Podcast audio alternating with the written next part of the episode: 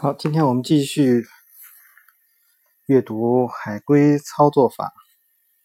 今天是第九章，海龟式积木。不要整天去膜拜杂志上的那些梦幻工具，学会如何用好最基础的工具才是第一位。重要的不是你的工具有多大的威力，而是你能不能用好这些工具啊。所以说的一些工具呢，我们通常呃会把它们看作是指标公式。那么在应该是两千年以前吧，九九八年、九九年，呃，实际上包括到应该到两千零几年的左右啊，呃，我对这种指标公式非常的痴迷啊，呃，两千年过后，那么。当时呢，应该是出了分析家，呃，后来呢又出了飞狐交易师啊，呃，那个时候就怎么说呢？做了很多很多的公式，只要自己有一点想法，就会去写一下公式；有一点想法，就会写一下公式。那么后来慢慢慢慢的呢，就对公式的这个需求不是特别高了，然后就开始呢觉得。呃，国外的软件很好啊，那么就开始呢，这到网上去找那些破解软件，嗯，就比如说啊，MindStock 啊，啊，这个 TraceStation 啊，MultiChart，然后 AmiBroker 啊，还有什么 NinjaTrader 之类的，呃，还有一些呃比较小众化的啊，比如说像什么。这个魏五九啊，啊，还有一些什么这个 Timing Solution 呢，啊，这这这些，反正很多很多了。就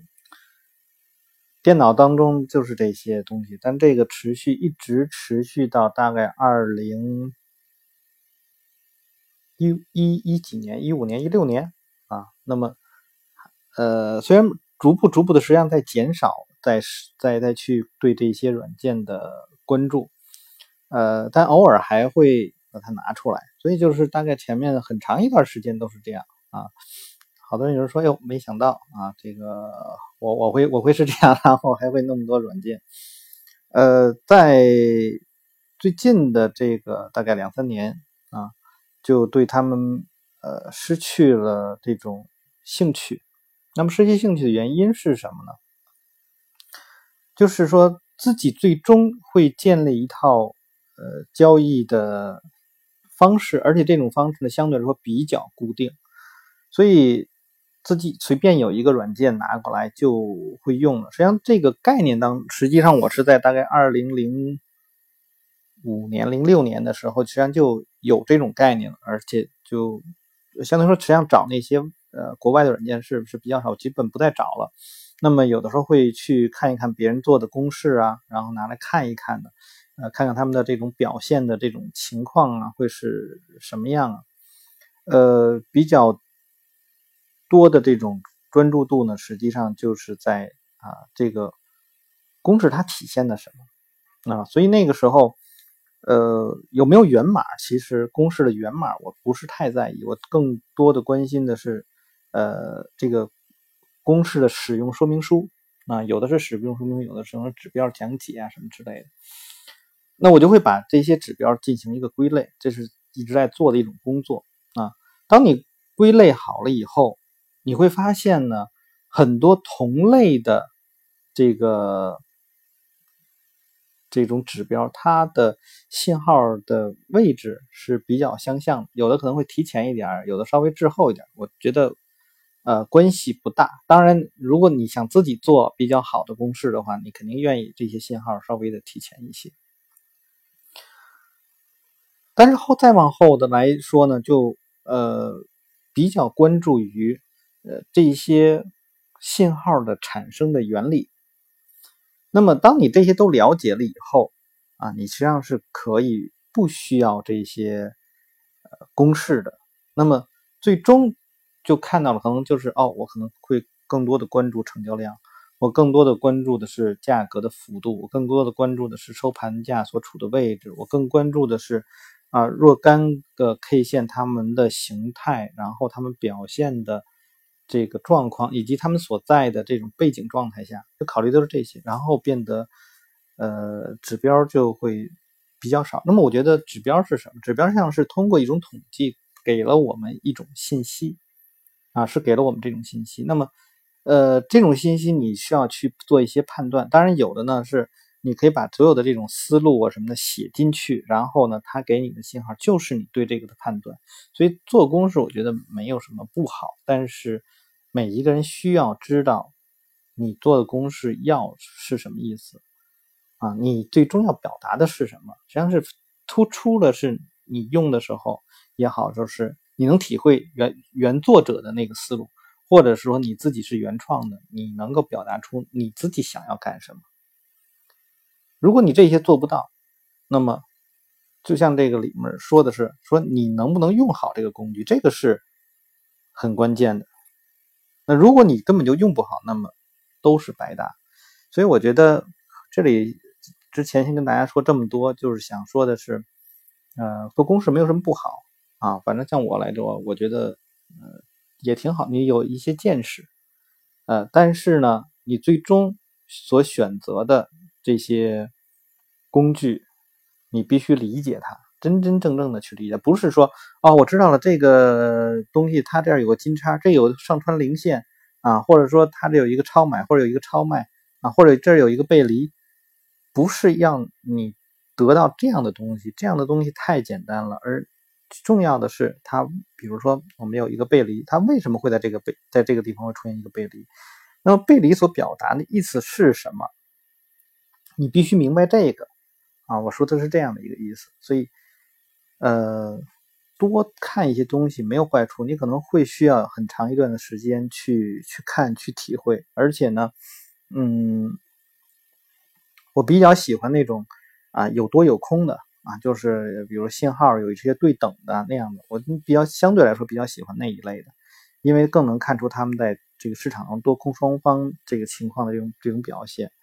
啊。那么当然还有一些呃指标的一些用法呢，由于你读的书多，看别人的这种分享比较多之后呢，啊你就知道有一些特殊的用法，然后这些通特殊的用法呃会给你带来一些启发，我觉得这些是好比较好的。但是最终回到真正交易市场，就比如现在我自己来讲，啊，实际上我用的工具非常非常的少，啊，大多数实际上基本上回到了这种，呃，比较初期刚刚接触市场的时候所用到的那些，啊，最初你看到的那些东西是什么？好，我们曾在第二章讲过市场的各种不停不同的状态，稳定平稳定平静啊，这个稳定波动。还有平静的趋势、波动的趋势啊，我也说过，鉴别市场的状态呢是非常重要的，因为有许多系统对市场的状态有要求。如果市场所处的状态对系统不利，你必须远离这些市场。有些工具是我们用来指示市场状态的，那么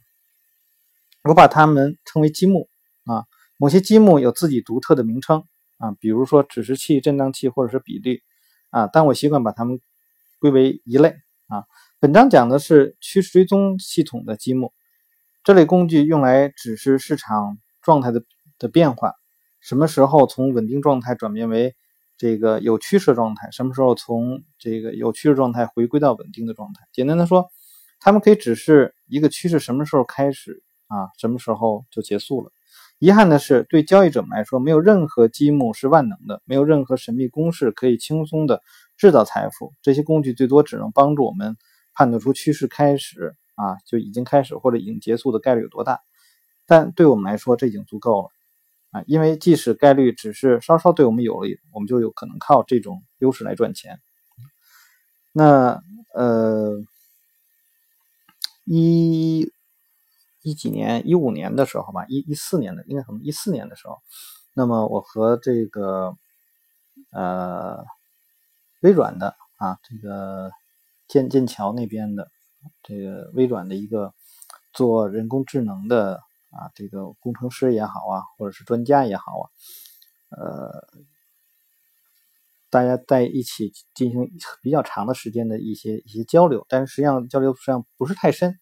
啊，因为那个时候他呃对方主要是想让我提供一些思路，然后他帮助我呢去做一些量化的东西，呃，最终没有合作成功啊，是因为我觉得那个时候我的呃可能知识的积累啊还不够，因为好对好多东西还不太了解啊，我更多的还是一些主观交易方面的东西，这些东西。非常难去做量化，所以那个时候最后就没有合作成功，那我就只能是怨我自己了。呃，但在那个时候呢，呃，有这样一个感，因为他对方也看到了，就是我对一些呃指标公式什么之类的是有有归类的，那么他实际上也给当时就在问过我。啊，有关这些指标公式啊，就是怎么怎么弄，我就跟他去讲，就是说有一些归类啊，因为对于他们来讲，对这东西是非常非常熟的，就是哎，什么东西我可以怎么样去，就逻辑性非常的好啊，因为做程序的人嘛，实际上和这本书的作者他们应该都属于是类，就是他们的思路是和我们这种常人不太一样。那最后呢，说我们要做一个系统，这个系统呢，实际上。呃，它的起的最开始的起的名字呢，就是叫做奶酪。那么奶酪呢，实际上是由呃它来负责做一个框架。这个框架里面呢，可以去，你可以往里头去放很多很多很多的东西。呃，然后呢，由这个框架，因为你放的那个位置，就奶酪里面不有好多孔嘛？你去填那些孔，填那些孔的时候呢，就它就会自动给你去形成一个交易系统。然后呢，去帮你去去做调优啊，什么之类的，这些都是由人工智能来完成的。当时想做这个。那么在这之前啊，那么就还有一个是什么？就是我们在去做的时候，怎么去搭建这个系统？那么那个时候他就说，哎，这个实际上就是一种模块化的这种东西啊。那么整个一个交易来讲，是有有若干若干的东西来构成的。那么这些若干若干东西，当时叫什么呢？我们当时我们叫乐高。啊，就像积木一样，实际上这个是和这本书里面讲的，也我觉得应该是这个一样的意思。那么首先呢，上我们浏览一下啊，诸多常用的趋势追踪积木，包括我在海龟计划中学到那些，这些方法可以用来判断一个趋势是否正在形成，是否已经结束。这里并不会涵盖所有的积木，你完全可以找到这方面的专注，了解。各种各样的可以用来构建去追踪的指示器和系统法则。对其他类型的交易策略来说，还有其他类型的积木。本书并不是那种面面俱到的专题论文，所以读者不妨自己去研究一下这些工具，全当一种练习。本章节将介绍如下的积木：第一，突破。突破是指价格冲过了过去一段特定期间内最高或最低的水平，这是原版海龟的这个首要工具。然后呢是移动平均啊，是指连续计算特定时间内的平均价格啊，然后呢称之为移动平均，是因为它每天都要重新计算，会随着新一天的价格变化而上升或下跌。然后呢是波动通道，波动通道等于一个移动平均价再加上某个特定的数值，这个特定数值可以根据波动差或 ATR 这一类的波动性来啊确定。定时退出，这是最简单的这个退出策略，在一个事先确定的特定时间内退出，比如十天或者是八八十天这样的。简单回顾啊，把当前的价格与早切时候的某个特定价格来进行比较。下面来让我们来介绍这个这些积木啊，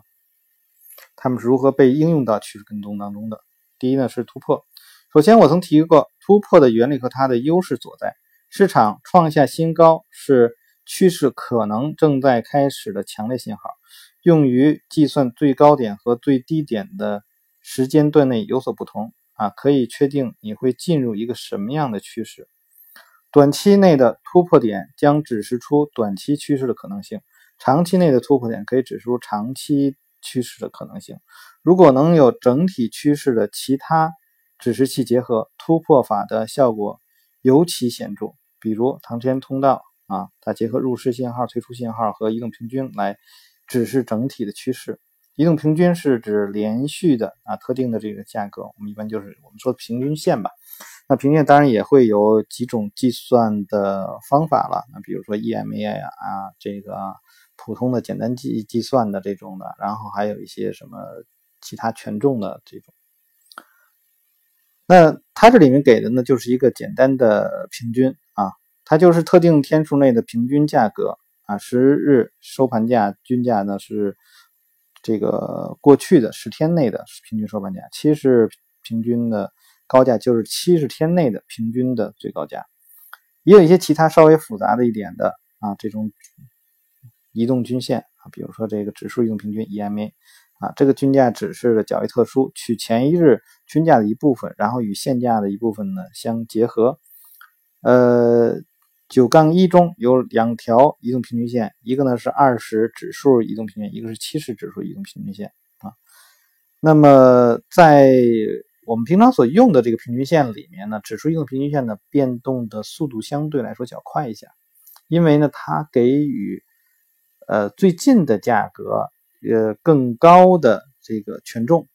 啊，呃，有非常多的人去愿意去使用指数移动平均啊，但是呢，它的这个计算的量啊，就计算速度会很快，因为它只是计算当前的这个价格和前呃前一天的那个指数啊，呃，它不需要你计算太多，因为它总是这个什么，那么。那个移动平均呢，它就不一样，因为它要剔除，它要把之前的一个价格剔除了以后，然后新加一个价格。实际上它的计算呢，要比这个指数移动平均呢，实际上速度要慢一点啊。这是我自己的感，但是呃，这是平常我们看的。但是有一点就是说，你的回溯期啊，呃，指数平均可能一直要就它可以回溯到。最初的那个，那但是呢，简单移动平均呢，它的回溯实际上时间是非常短的，所以我因为我自己不是做量化，所以我不知道哪个计算快。我的感觉啊，应该说，如果只是计算，如果你前面都以前面已经有这种数据的话，那么指数这个应该计算的更快。那如果说是这个你要多少提取，先要提取很多很多数据的话。那么可能这个简单移动平均的速度要快点啊，这个我可能会说错啊，这 因为对这方面计计就是如何计算的来说呢，不太了解。因为我从人工计算的时候就会这样，就是啊，计指数指计算的指数你只是要昨天的指数的那个数据加上今天的那个数据，然后就就可以了。你可以做一个简单计算，就就可以算出来啊。那么好了，在下面一个。这个二十日均价与七十的，呃，不是二十日，呃，这个均线呢与价格的走势呢是更加吻合。而在六月中，这个中旬自下而上穿越了七十均线，这只是一个向上的趋势开始。这是一个非常常见的入市信号，就是交叉啊，交叉。有的人说金叉啊、死叉啊什么之类的。如果短期均线穿越了长期均线，则顺势入市。在本例中，一个长期趋势开始于六月中旬的这个穿越点。那么，系统设计师和研究者已经发明了多种不同的移动平均指标，但那些越来越复杂的内容在实际应用中呢，大多并不是那么有效，而且呢，更有可能造成这个曲线拟合和不切实际的测试结果啊。这个在十一章会去讲。呃，那么。后实际上，作为均线来讲，还有一些呢，就是我觉得，呃，设计的理念实际上是比较好的。那比如说，呃，像这个自适应移动平均线 AMA 啊，然后呢，还有呢自然均线。这个自然均线这个概念是在海洋理论啊，有专门有一本一本书叫《海洋理论》，它的作者是这个所罗门啊。所罗门都有哪些贡献呢？所罗门他是亚当理论的最初的这个作者啊，也是这个 Delta 的这个作者啊，也是这个海洋理论的作者。有人说，哎，那个呃，亚当理论和 Delta 不是那个威尔德写的吗？啊，书是威尔德写的，但是呢，东西是这个所罗门。啊，他提出的啊，这实际上在这个 Delta 现象这本书里面，呃，这个威尔德也做了说明啊。那么他后来呢，就去研究这些什么人类人类行为啊，什么之类的这些东西，然后呃也没有见他有就是很很突出吧。然后呃前可能有个十年前吧，然后就开始呢做了这么一个就是自然均线啊，就是叫海洋理论，然后里面的自然均线，然后用了好多好多呃也是好多工具吧。那么。但后来他就把它给关了，不知道为什么。那本来他还有一些解读啊什么之类的，啊，就突然的就给关掉了啊。后来我就没有再追踪他的后续的一些信息，不知道现在是一个什么这样的一个情况啊。所以这个均线实际上也是有变化的。那么，呃，像 AMA 呢，这个计算呢就已经是变得复杂了，因为它是通过这个市场的这种波动，然后去选自动去呃选择。啊，是用长期的均线还是用短期的均线？所以它的那个均线呢，会追着这个市场走啊。呃，这个 NMA 啊，就是这海洋理论的这个，跟那个 AMA 差不多，也是那样去去运动的。波幅通道，波幅通道可以很好的指出趋势的开始。如果价格穿越了一个特定均线的值和另一个特定数值之和。这意味着价格有上涨的这个趋势。换句话说，这表明一个呃趋势可能已经启动。我们将在第十一章来检验两种以这个波幅通道为基础的系统。那么在这里面会有哪些，比如比较著名的东西呢？啊，呃，我能够想到的啊，一个呢是呃。亚历山大·埃德尔他在后期，他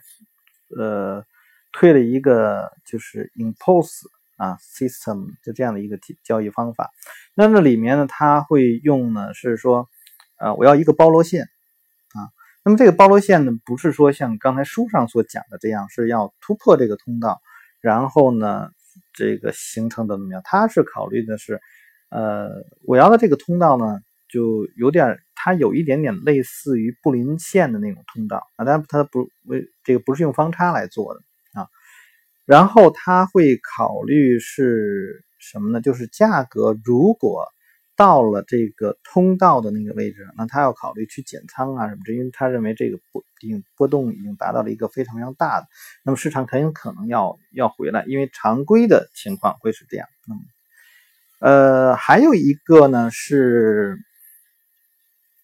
国内也出了一本书，然后具体的名字我忘了。那么就是呃，叫挤压啊，挤压的这个一个方式。那么那个呢是用的呃布林通道和坎特纳通道这个来做的。那么如果布林通道非常非常的窄，以及以至于它的这个幅度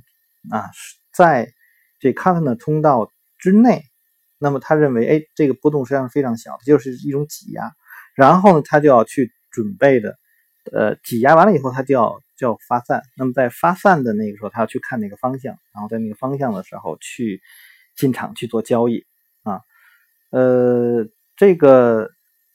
就是做这个的那个，哎，我真的是忘了他的这个这个书的名字了。啊，大家可以在网上去找，应该就直接找挤压就可以了啊，直接找挤压，然后应该可以搜到相关的一些东西，然后你可以扩展。然后他还对这种挤压来说呢，呃，考虑到的是它的呃几组均线啊所构成的 MACD 啊，他给起名叫做什么 Wave A 呀，Wave B 呀，Wave C 啊，就浪 A 浪 B 浪 C，然后呃看是你当前的这个状况是在大的这个。这个趋势下还是在小的趋势下，那么如果是在大的趋势下，那么这个会出现的这些情况，那么就顺着大的趋势哪个方向去做，那么就很容易成功。所以交易，呃，有非常非常多多种。如果你是每一个都去看他们的特点的话，看特性的话，那么是非常非常非常多的交易方法啊。那如果说你仅仅是关注一些，呃，先考虑它的这个共性。这样的话，你是容易把它们去归纳的，然后再逐一逐一的去这个判断啊，或者说去学习那些特性，这样你就很容易就会把很多的工具就学到了。那么九杠二中呢是一条八十均线啊，和标在均线上下方的这个波幅通道啊，可以看见，除了在图形的右端向下跌出通道外，价格大多数停留停留在这个通道中。你可以看到移动平均线是如何随着价格的下跌而缓慢下滑的。定时退出，定时退出啊是比较简单的，那么它也可能是非常有用的。呃，你可以，它可以帮助你规避。这个趋势衰竭所导致的这种衰落，这是因为定时退出往往发生在衰落之前，而不会等到一个移动平均价或一次突破显示出衰落发生的时候。那么这个定时呢是是这样讲的，就是说啊，它会在一个特定的时间去检验啊，多长时间检一次，多长时间检验一次。呃，我的一个系统也是用的这个方法。啊，那么就是说，那它因为它比较简单，你不需要设定什么止损啊，你只需要去设定一个我的买入的这个信息，然后呢，在它一个定期的时候，它就会把你给装进来，装进来之后，那么呃，在一个特定检验期的时候啊，如果你没有通过检验，那好了，你就被踢出了。这个时候，它不管你有没有触发这个止损，没有触发止损，只要到那个时候不符合。你的要求，那他就会把你踢出来。所以有的时候我们看起来说是没有止损，但实际上在这里面是有止损。因为我之前啊，好多人在问我，他说你现在做的那个系统有没有止损啊？反正那个时候我就说 没止损，我不从来不设止损啊。因为什么？就实际上它的这个止损在这里表现。但不，但是有一点就是说，如果说你刚刚进场以后，然后就出现巨幅的亏损啊，那么巨幅的亏损。这个时候，因为没有到你的检验时间，那么你就得生扛着，啊，生扛，最后可能会亏得非常的多。所以这个时候分仓啊，使用使用那个资金管理啊什么之类，就变得非常的重要。就是如果我刚一进场，那然后呢就这个出现了比较大的这个回落啊，没有到检验期，但是呢，它后面的信号没有满足我新的入场信号的话，那我亏损的那个头寸是非常非常小的。啊，比如说我，呃，在一个检验期里面，我假如我要进三次场啊，那么可能第一次就进去了，然后后面就没有再有新的这个加仓的地方。那还有可能说，哎，我三次都进场，三次都进场了以后，它可能就马上就到了你的检验期了。如果到你的检验期啊，你其他的没有符合，那么当然你系统还有其他的这个要求没有符合，直接。啊，三次进场单子全给你平掉啊！不管你盈不盈利，直接给你平掉，因为你检验不合格，直接平掉，然后就会去考一个新的。所以他在这里面啊，呃，作者会在里面去说啊，出现了这种呃衰落，可能在衰落之前，他就会处理了啊。如果说遇见衰落的话，由于呃一些不满足啊，条件不满足，所以你可能没有进入到那么多的仓。啊，这主要是看你的这个检验期啊有多长时间。那这还有一种可能就是你可能是遇到了啊，比如说三次头寸啊都满足了，结果就那么倒霉啊，三次进场以后呢，这个被市场出现了反向运动，然后呢你又没有到检验期啊，就出现了一定的这个亏损。所以呃，我觉得通常检验期来讲，我会设的呃比较短一些啊，时间不会太长。那么简单回顾，如果从非常基础的层面这个出发去考虑趋势追踪策略，你甚至能发明出更简单的潜在的趋势判断的方法。有个效果不错的方法就是简简单单的回顾某些天之前的价位。呃，你可以结合像 ATR 这样的波动性指标来使用这种方法，比如价格超过了一百天之前的价格和这个二两倍的 ATR 之和啊，就是买入。啊，第十章呢将讨论一些使用简单回顾法的系统。一个忠告：多年来已经有数百种五花八门的指标，何止啊，跟那数千种、上万种都有可能。那么近来技术的进步使交易者们可以更轻松的为自己的公式编程啊，创造自己的指标。而交易者杂志每一期都会刊登新的指标和以这些指标为基础的新系统啊。如果你想更详细的了解其他指示器和系统积木，你可以去搜寻相关的资源。这个我们在之前读书的时候，我不是提过一一本书，就是《股票和期货交易那个杂志就是每一期都有一个重点的，就是要哎，他说一个指标，然后呢，在这个杂志的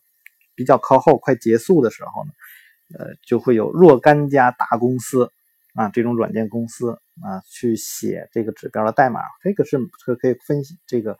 分享给大家，大家都可以去下载这个代码，然后你可以自己再去改造。那么有的这些大公司呢，会呃不光是提供了这个代码，还是提供它代码之后的那些呃叫叫什么呢？就是呃系统回测的那个数据啊，就是我们会看到它，你你会看到它的模拟曲线，这个资金收益曲线什么之类都可以看到。我觉得那个看那个杂志，实际上对于我最初来说呢是挺有帮助的啊。现在这几年呢。就比较少看了。我之前呢还是要去购买那个呃纸张的，那是真正的杂志啊，从美国寄来的那真正杂志。那后来呢就电子的了，呃，也就慢慢慢的就比较少再去对它有更多的关注，也后面也就懒得看了。过呃，网上实际上有有多家嘛这种杂志，什么像刚才说的这个股票期货技术分析杂志。还有什么这个活跃者啊，这个 Active Trader，然后呢，还有一个这个交易者世界啊，Trader World 这个杂志，嗯，还有还有什么呀？反正这个这三个是之前我比较比较常看的杂志，这你可以大家从中间去获得好多新的知识，因为他们提供都是。呃，当前最新的啊一些技术分析上的一些思路啊什么之类的啊，这我觉得是值得去看的。他说这里面还说了啊，不过为了避免你过度沉迷，我想先给你一个忠告。我以趋势追踪为例，但这个忠告也适用于其他的交易策略。如果一如果一个市场开始上扬，无论你使用什么样的趋势追踪啊，它迟早都会引发一个入市信号。所有积木都可以加以调整，加快或放慢反应速度。所以，你实际上可以用任何积木搭建一个系统，与其他的这个积木搭建的系统不会有太大的区别。我忠告是：与其整天去寻找那些新颖、完美，并在过去市场所向披靡的超级指标，不如把时间花在更有意义的地方。我建议你去试试某些简单的系统，比如使用上面所说的这个系统。那么，我们将在下一章呢谈谈这一类的这个系统。啊，那么这里面就说了几个概念，就是交易的趋势跟踪啊，一个比如突破啦，然后呢，这个用了简单的移动平均平均线干什么呢？它可以帮助你去过滤呃这个系统啊，不是过滤这个趋势。那还有一些利用一些通道，通道的话可以呃帮助你，比如说止盈啦也好，或者也有会。呃，我记得好像有个叫六杠四啊，六六减四吧啊，或者六杠四 DMA 啊，那样那个也是一个通道，那个实际上是在嗯之前说过的 Advanced Gate 那个软件当中，它是用了一个窄通道，窄通道，然后呢有一个突破通道之后引起啊这个对于趋势的一个判断这样这样的一个。这种方法比较简单，它里面说的这个条这些条件都是，呃，应该说最基础的东西了吧？啊，那么最后他给了一个建议，就是你不要沉迷到这些东西去，因为啊，呃，如果真的是有一个趋势的话，那么实际上你早一天也好，晚一天也好入场呢，呃，关系不是太大啊。如果你真的是能够判断出一个大趋势的话，但是更多的人呢是在这些。呃，没有形成趋势啊，就是刚刚有一点苗头，然后有人就愿意去抢，然后愿意去做，不愿意放弃任何一次这个所谓的交易机会。那就是说我之前读书的时候说的，哎，就你就是想去找机会啊，就是想去找机会。然后我就告诉大家呢，老手实际上是等机会，老手更愿意把自己当做一个傻子啊，就是等着等着等着啊，市场终归会出现我要的那个样子，那么。到了，我就迅速的去进场，然后去去做，而不是说我很勤奋的，然后去找那些小波动啊，那些小的，哪怕有一点点啊，这个我觉得可能更多的像是很挑剔吧，老手可能更更挑剔一些。啊，他希望的是市场要满足他他的这种交易方式的市场状况，他才会去做，因为他知道那样的方式他才可能会赚到大钱。啊，是其他的一些小波动啊什么之类不能够呃影响他，因为更多的时候交易的需要需要的是一种平静。那么这种平静是一种心理上的这种平静，呃。我们不会说像这个现在的这市场，我们就是说啊，这个一阳叫一阳毁三观啊，就是市场哗哗下跌下跌，突然一根阳线，大家所有的之前的判断全都改了，然后就开始一路看多，但是市场可能未必真的如你想的那样啊，一路看多。呃，不是因为一根 K 线、两根 K 线这个引起的，而是从慢慢的这种这个量变变质变的这样一个过程啊，交易。判断趋势的时候也会是这样的，他不会说啊，因为市场资金你要有一定给他大资金来说，给他一定的范围。如果他没有这个资金的这个积累的话，那么呃趋势也不是会那么容易的起来，或者说很短很短的就就走完了啊。那我觉得大家在去做的时候，应该还是根据自己的。具体的情况来定，有的人可能就是，哦，哎，我就是判断短线啊，我就判断的是，几根短线出现了某一种形态，哎，它后面可能就能有一个跳动，两个跳动，这就是我要要的这个，那我就要去做这个，或者说，哎，我做了一个通道，啊，市场到的这个通道就很可能转向，那我就要在这个地方去反向的去去做，那么会市场可能会给我带来更好的这个收益。那不同的人交易不同的方式啊，但是最终。你交易的时候要符合你的思路，而且这个思路是一定要有很好的逻辑的。所以最后啊，我觉得呃，看别人的东西终究是看，但是呢，你能够去把他的优点能够提炼出来，形成你自己的东西，最符合你自己性格的东西，那个才是最好的。